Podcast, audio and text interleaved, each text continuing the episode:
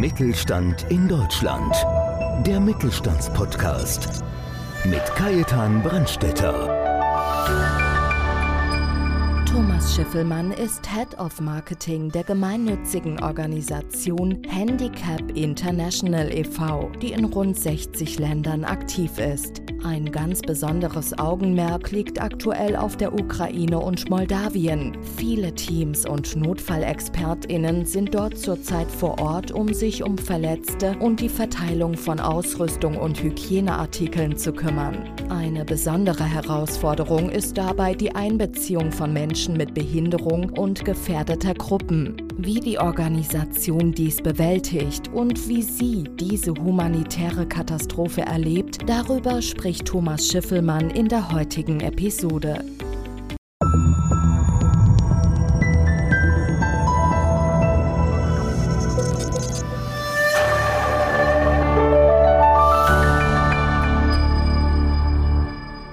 Damit sage ich ganz herzlich willkommen zum neuen Podcast Mittelstand. Mein Name ist Jan Kunert. Schön, dass Sie wieder mit dabei sind. Und auch heute habe ich wieder einen fantastischen Gast. Thomas Schiffelmann ist bei uns von Handicap International. Thomas, schön, dass du da bist. Vielen Dank für die Einladung. Ich freue mich sehr. Und bevor wir auf das sehr spannende, wichtige Thema Handicap International eingehen, ist es so, dass wir natürlich erstmal gerne ein bisschen was über dich erfahren wollen. Wer ist eigentlich Thomas Schiffelmann? Ja, Thomas Schiffelmann ist, würde ich sagen, ein gemeinwohlorientierter Mensch also zunächst einmal versuche ich immer sehr menschlich auch in der Gesellschaft mit den Mitmenschen umzugehen. Auf der anderen Seite natürlich Gemeinwohl, sprich immer im Sinne auch der Gesellschaft. Großartig. Und Handicap International, wir kennen uns schon ein paar Jahre mittlerweile. Ich bin großer Fan von dem, was ihr tut. Vielleicht so ein paar einleitende Worte. Was steckt drin in Handicap International? Was sind eure Aufgaben? Also Handicap International hat im Wesentlichen drei große Themenbereiche. Also das eine ist das Thema Prävention, dann Rehabilitation und Inklusion und das alles für und mit Menschen, die eine Behinderung haben und, wie wir sagen, die meist schutzbedürftig sind. Das ist ja in der aktuellen Situation aufgrund auch der großen Flüchtlingsströme in und aus der Ukraine sind es vielmals oder oftmals auch Frauen und Kinder. Und im Bereich Prävention geht es bei uns ganz klassisch darum, dass wir versuchen, auch Behinderungen zu vermeiden. Im Bereich Rehabilitation geht es darum, Menschen, die dann eine Kriegsverletzung haben, die mit einer Behinderung geboren wurden, dann zu helfen mit einer Prothese, mit einer Orthese. Und Inklusion ist natürlich dann der letzte große Baustein, wo wir versuchen, Menschen mit Behinderung auch wieder in die Gesellschaft zu integrieren. Das heißt, Kinder mit Behinderung können dann wieder in die Schule gehen oder auch Ältere dann einem Beruf nachgehen. Wir wollen nachher natürlich auch noch über die aktuelle Situation sprechen mit dem Flüchtlingsstrom aus der Ukraine, wo es natürlich einiges zu tun gibt. Ich möchte vorher aber mal so ein bisschen über die Erfolgsgeschichte auch von Handicap International sprechen. Ihr seid ja weltweit seit vielen, vielen Jahren unterwegs. Was kannst du sagen, was macht euch besonders stolz, was ihr in den letzten Jahren erreicht habt?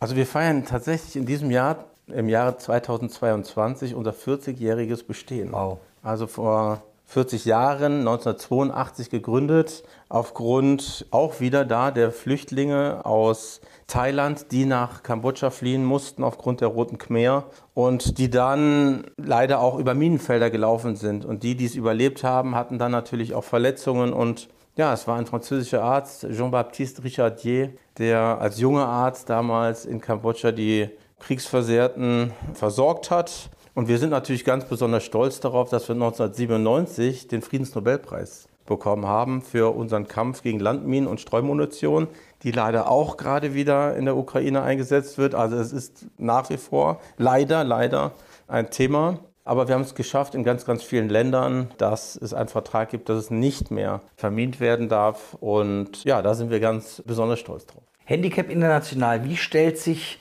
die Organisation auf? Wie viele Menschen sind tätig und wie sieht so die klassische Arbeit aus, der Alltag? Ja, also wir sind sehr gewachsen. Man muss auch dazu sagen, gewachsen mit den Herausforderungen auch der letzten Jahre. Wir sind mittlerweile sind wir über 5000 vollamtliche, hauptberufliche wow. Mitarbeitende in 60 Ländern weltweit. Äh, als wir uns vor ein paar Jahren kennengelernt haben, waren es noch 4000 Mitarbeiter. Mittlerweile sind wir über 5000. Das ist auf der einen Seite natürlich auch der Corona-Situation geschuldet, aber auch auf der anderen Seite der zunehmenden Kriegssituation, die wir haben. Südsudan, Syrien, Afghanistan war im letzten Jahr das große Thema nach wie vor und jetzt Ukraine. Ja, und wir haben acht ja, nationale Länderorganisationen in den USA, in Kanada, in England, in Frankreich, Luxemburg, Belgien, der Schweiz und in Deutschland. Und der Hauptsitz ist in Lyon in Frankreich, ausnahmsweise mal nicht in Paris, mhm. wo ich nächste Woche auch wieder bin, zu einem internationalen Meeting, wo rund 100 Kollegen zusammenkommen, wir uns über die internationalen Themen austauschen. Und ich bin speziell für Deutschland zuständig, auch für Österreich mittlerweile und für die deutschsprachige Schweiz. Wie schwer ist es geworden? Ich meine, es gibt so viele Organisationen, auch gerade jetzt durch das Kriegsthema in der Ukraine sieht man, man kann dahin spenden, man kann ja. dahin spenden. Wie schwer ist das in den letzten Jahren geworden, da wirklich, ich sag mal, genügend Geld ranzuholen, genügend Unterstützung ranzuholen, um dann wirklich helfen zu können? Also das wird in der Tat immer schwieriger. Der Markt, wenn man ihn so bezeichnen will, der Spendenmarkt teilt sich mittlerweile auf ganz, ganz viele Organisationen auf, was grundsätzlich auch gut ist. Ich persönlich bin der Meinung, dass es professionell ausgebildete Menschen braucht, sei es Orthopädietechniker, sei es Physiotherapeuten oder jetzt auch Nothelfer, die wissen, wie man in Kriegssituationen sich auch verhält. Ich finde dieses Engagement auch von vielen Menschen, jetzt mit LKWs da an die Grenzen zu fahren, absolut beachtenswert. Nur wir müssen auch sehen, wie letztes Jahr auch bei der Flut im Ahrntal, dass dann auch die Profis ihre Arbeit machen können. Und das versuchen wir auf jeden Fall mit Handicap International tagtäglich zu tun.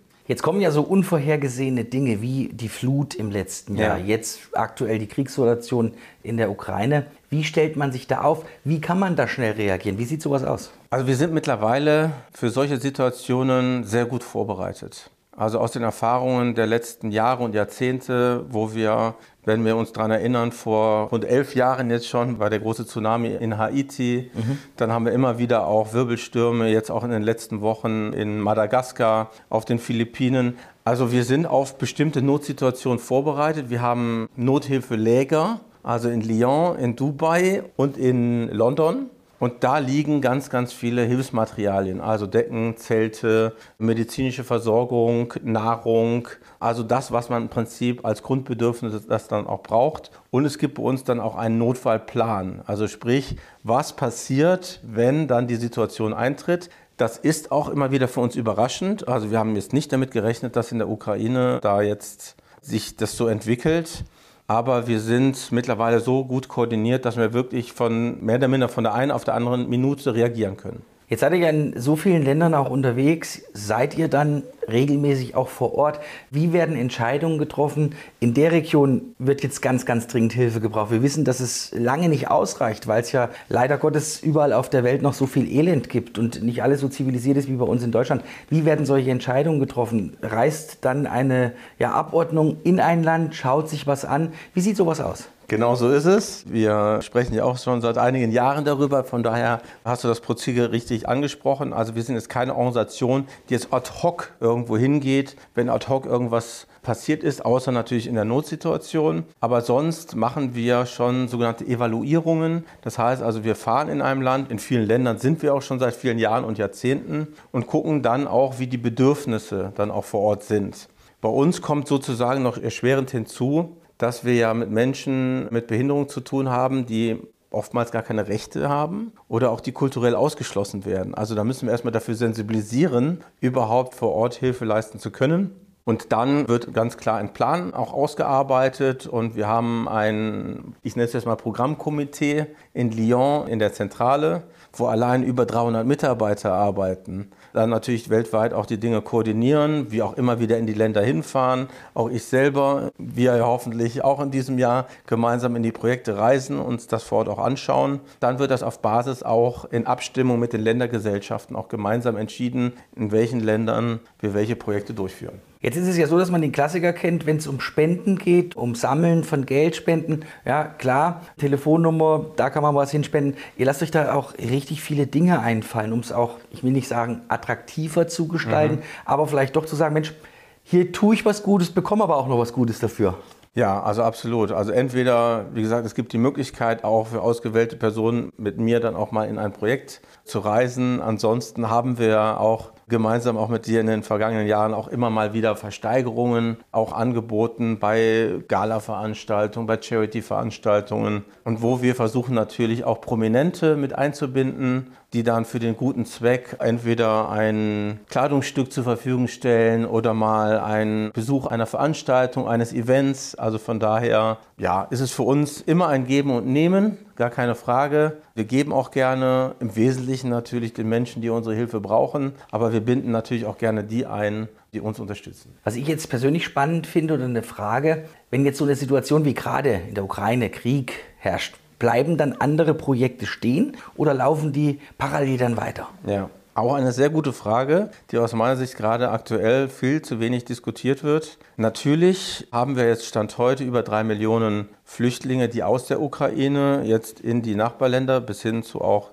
Deutschland, Frankreich etc. auch geflohen sind, plus die rund sieben Millionen Binnenflüchtlinge innerhalb der Ukraine. Aber es gibt natürlich auch weltweit nach wie vor Projekte, ich nenne es nur Afghanistan, wo Hilfe nach wie vor sehr benötigt wird. Nepal, Kambodscha, Jemen, Südsudan, bis hin zu, wir machen jetzt ein ganz neues Projekt auch seit diesem Jahr in Westafrika, wo das ganze Thema Schulbildung nochmal in verschiedenen Ländern nochmal neu aufgesetzt werden soll, damit auch Menschen, die eine Beeinträchtigung haben, die nichts dafür können, die ohne Schulbildung keine Chance in diesem Leben hätten, dort dann durch uns eine Chance bekommen. Und da versuchen wir immer wieder mit Unternehmen oder auch mit Stiftungen gemeinsam Projekte zu initiieren. Wir helfen natürlich auch, gar keine Frage, aktuell in der Ukraine und auch den ukrainischen Flüchtlingen, vor allen Dingen in Rumänien und Moldawien und auch in Deutschland. Aber ich bitte schon wirklich auch darum, die anderen Länder nicht zu vergessen. Dafür sensibilisiere ich auch nach wie vor. Mhm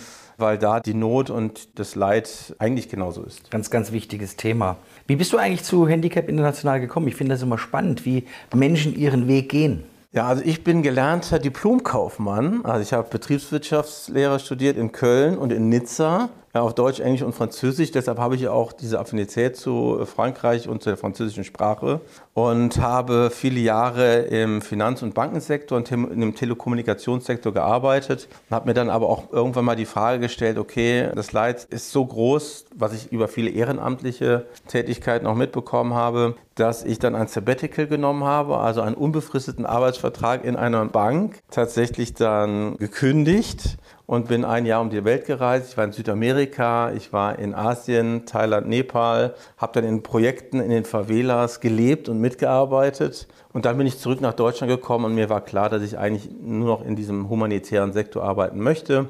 Habe das viele Jahre beratend getan für ganz viele Organisationen, hunderte von Stiftungen auch gegründet für Menschen, die sich sozial engagieren wollen. Und dann vor rund zehn Jahren hat mich Handicap International angesprochen, ob ich das Marketing in Deutschland übernehmen kann, weil wir sozusagen auch dann den Markteintritt in Deutschland gemacht haben. Und ja, in diesem Jahr sind es zehn Jahre Handicap International und bin immer noch voller Motivation, voller Stolz dabei. Und die Herausforderungen werden nicht kleiner, sondern eher größer. Und Deshalb bin ich froh, dass auch wir uns nach wie vor so verbunden sind. Das kann ich nur so zurückgeben. Und was mich auch immer beeindruckt, wie viel du unterwegs bist, mit welcher Leidenschaft du auch die unterschiedlichen Themen jeden Tag angehst. Ich weiß aber auch, wenn du dich mal zurückziehst und dir eine Auszeit gönnst, da geht es auch mal hoch auf den Berg, auf eine Almhütte und da ist dann nichts. Genau so ist es. Also mit den großen Herausforderungen, die es täglich gibt, brauche ich dann auch immer wieder Auszeiten. Die muss ich dann auch ganz bewusst nehmen. Das habe ich über die Jahre auch lernen müssen, weil ich am liebsten eigentlich immer rund um die Uhr durcharbeite, um zu helfen. Aber es ist dann doch wichtig, Auszeiten zu nehmen. Und dann ziehe ich mich in die Natur zurück, in die Berge. Da gibt es auch kein Internet, da gibt es auch kein WLAN, da gibt es keinen Handyempfang. Also dementsprechend in der Not kann man mich dann schon erreichen. Aber vom Grundsatz her ist es gut, dann auch immer wieder die Auszeiten zu machen. Und dann komme ich auch wieder mit neuer Kraft zurück. Es wird den einen oder anderen geben, der uns zuhört, der natürlich sagt, wow, Handicap international, spannendes Thema. Gerade auch bei der Hilfe weltweit, wenn es um behinderte Menschen geht, vor allem auch im Fokus stehen dort die Kinder. Wenn ich helfen möchte, wie kann ich es am einfachsten tun? Also man kann sich gerne an mich persönlich wenden. Also ich stehe gerne auch für persönliche Gespräche zur Verfügung. Es gibt ja auch dann Affinitäten für Projekte. Wir haben über 400 Projekte, wie gesagt, in 60 Ländern weltweit. Sei es jetzt speziell Bildungsprojekte oder auch Entminungsprojekte. Habe ich jetzt auch gerade zwei Stiftungen, die sich speziell für diesen Bereich engagieren, damit es nicht zu diesen verheerenden Unfällen und auch diesen Behinderungen dann kommt oder Präventionsprojekte, Inklusionsprojekte. Also da ist die Range sehr, sehr groß oder auch Affinität zu bestimmten Ländern. Also es gibt Affinitäten von Geschäftsführern oder ganzen Unternehmen für Sri Lanka oder für Nepal oder für Madagaskar. Das sind auch viele persönliche Beziehungen, die dann zu den Ländern da sind. Ansonsten empfehle ich natürlich auf unsere Internetseite zu gehen, www.handicap-international.de. Da findet man auch dann die ganzen Informationen zu den Projekten. Transparenz ist uns sowieso das Wichtigste. Und ja, am einfachsten kann man natürlich mit einer Spende helfen, denn dann können wir das Geld auch vor Ort entsprechend einsetzen und dokumentieren das natürlich. Großartige Geschichte. Thomas Schiffelmann von Handicap International. Thomas, ich danke dir ganz herzlich. Behalte deine Energie und ich weiß, dass ihr noch ganz, ganz vielen Menschen Gutes tun werdet. Vielen Dank für heute. Danke auch. Und das war schon wieder unser Podcast Mittelstand. Ich freue mich schon auf die nächste Folge. Bis dahin Ihnen eine gute Zeit und bleiben Sie gesund. Tschüss. Mittelstand in Deutschland. Der Mittelstandspodcast. Mehr Infos mittelstand-in-deutschland.de